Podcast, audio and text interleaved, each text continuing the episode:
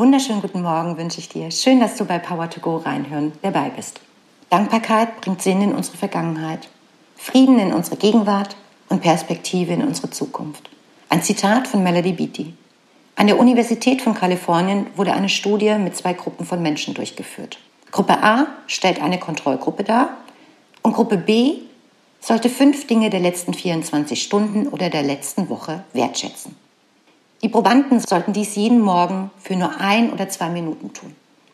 Dabei fanden die Wissenschaftler heraus, und das nur nach 30 Tagen, dass die Gruppe B 25 Prozent glücklicher war als die Kontrollgruppe A. Das haben sie anhand der Messung der Blutwerte der Gruppen festgestellt. Dabei fanden sie bei der Gruppe B weniger Cortisol und Blutproteine in den Adern vor. Warum widme ich mich also heute dem Thema Dankbarkeit? Dankbarkeit ist eins der Schlüssel für ein erfülltes Leben.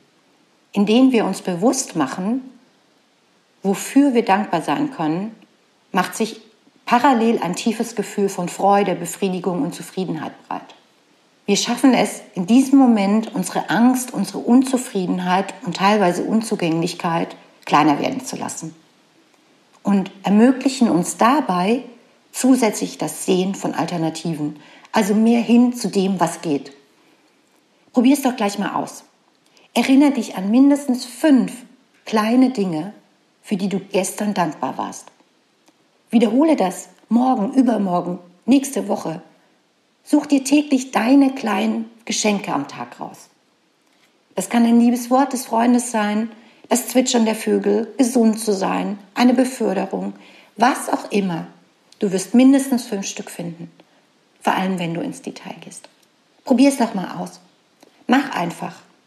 Es kostet nichts und du kannst nur gewinnen an Erfahrung und neuen Impulsen.